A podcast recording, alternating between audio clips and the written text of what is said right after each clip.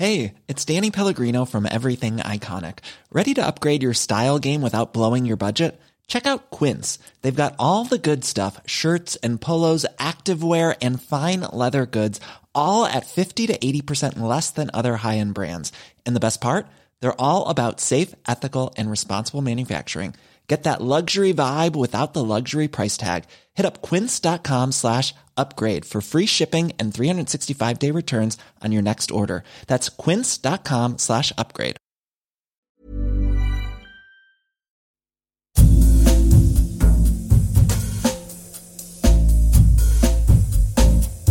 Tsugi Radio.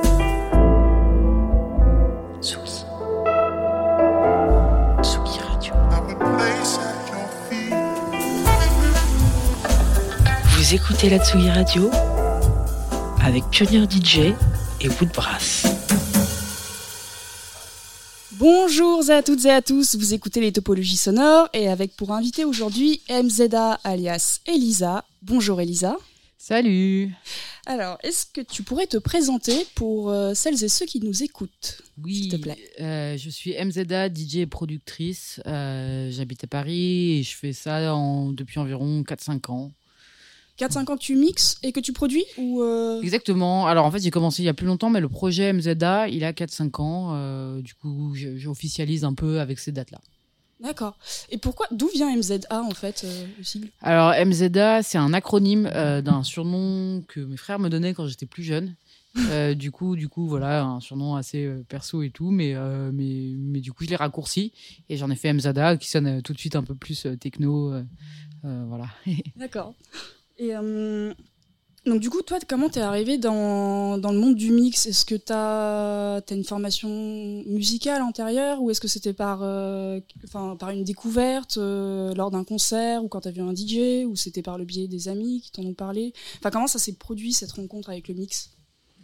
Alors c'est une bonne question. Moi, j'ai commencé à sortir très jeune. Je viens de Paris et du coup, je suis allé très vite. Vers 17-18 ans, j'ai suivi mon frère qui allait beaucoup au Rex. Euh, du coup, j'ai voilà, j'ai commencé à beaucoup sortir. Euh, quand je dis beaucoup, c'est tous les week-ends. Et, du coup, bah, m'intéresser à la musique qui passait, aux programmations et du coup, à terme, au mix. Et en parallèle de ça, euh, je finissais mon, je passais mon bac, etc.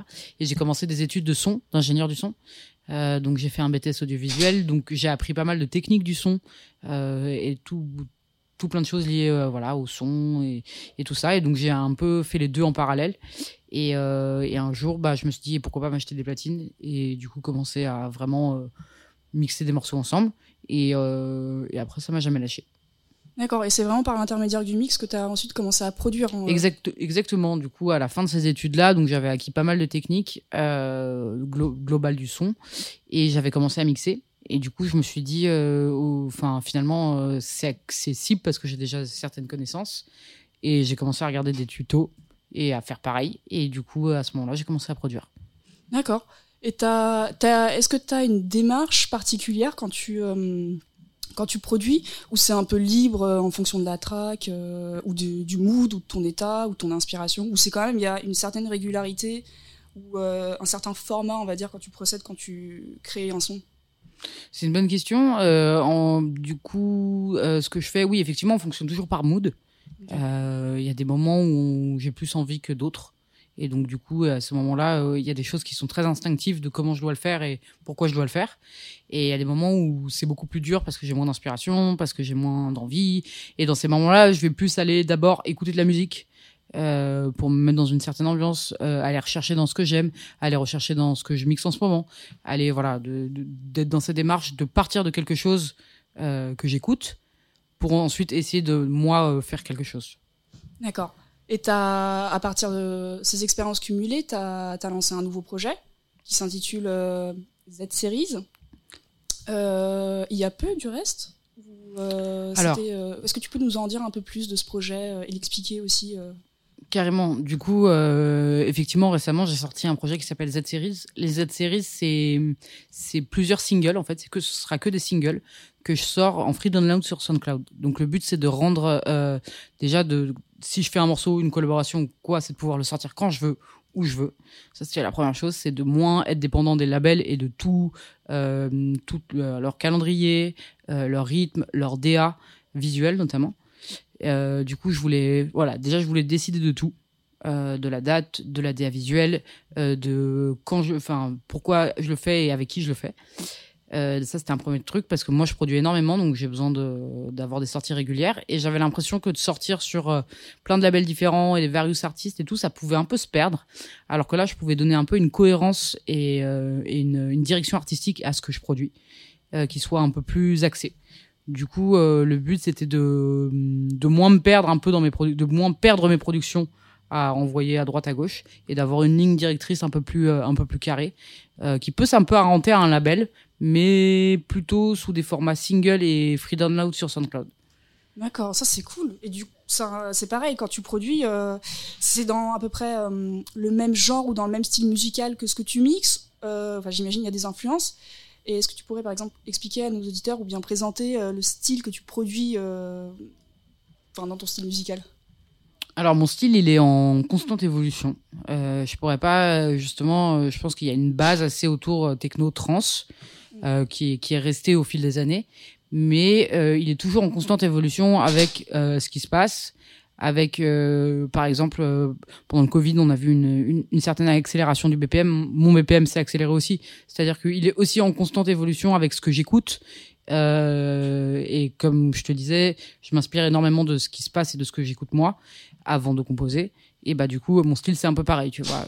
Du coup, il va y avoir des courants musicaux qui se mettent un peu en avant à des périodes, et, je pense que ça m'inspire beaucoup et ça m'inspire dans la dans la production. Et du coup, euh, en ce moment là, avec ce que je sors hein, sur les Z-series et tout, il y a plutôt un aspect euh, ghetto tech, break euh, qui va ressortir parce que c'est beaucoup ce que je consomme en ce moment et je pense qu'il y a une partie de la scène qui va qui est en train d'axer vers ça et du coup euh, dans laquelle je me reconnais et dans laquelle j'ai envie d'aller. Et euh, par exemple euh, tu vois il y avait un moment donné où je produisais des trucs peut-être un peu plus hard. Euh, il y avait un courant très art techno qui, qui dans lequel euh, et mélodique dans lequel je me retrouvais bien et j'ai pu produire des tracks comme ça. Aujourd'hui je trouve que la art techno comme ça elle a disparu et moi j'ai complètement envie de m'en détacher. Donc en fait je suis très influencé par ce que je vais écouter et voilà ce que je vais écouter et ce qui se passe aussi autour de nous Ok, ouais, trop intéressant. Genre, ouais. Et du coup, euh, est-ce que tu aurais des, des dates euh, à nous communiquer prochainement où on pourrait te retrouver, euh, notamment euh, bientôt Yes, euh, j'ai une date très importante euh, le 8 mars, donc euh, pour la Journée internationale des droits de la femme, euh, à la Machine du Moulin Rouge en live et euh, Wow. et ce sera un nouveau live. Du coup, c'est une date très importante pour moi. Merci beaucoup, Elisa. Les Radio. Je vous propose maintenant de passer à la partie plus ludique de cette émission qui consistera du coup euh, à ce que chaque DJ ramène 20 sons mélangés puis tirés au sort. Alors le but bien évidemment c'est qu'on se laisse une certaine marge de manœuvre, à savoir que si le candidat tombe sur une track à lui, il possède le choix de pouvoir repiocher. Le but est avant tout de pouvoir s'aventurer vers de nouvelles écoutes et d'épicer un peu les choses.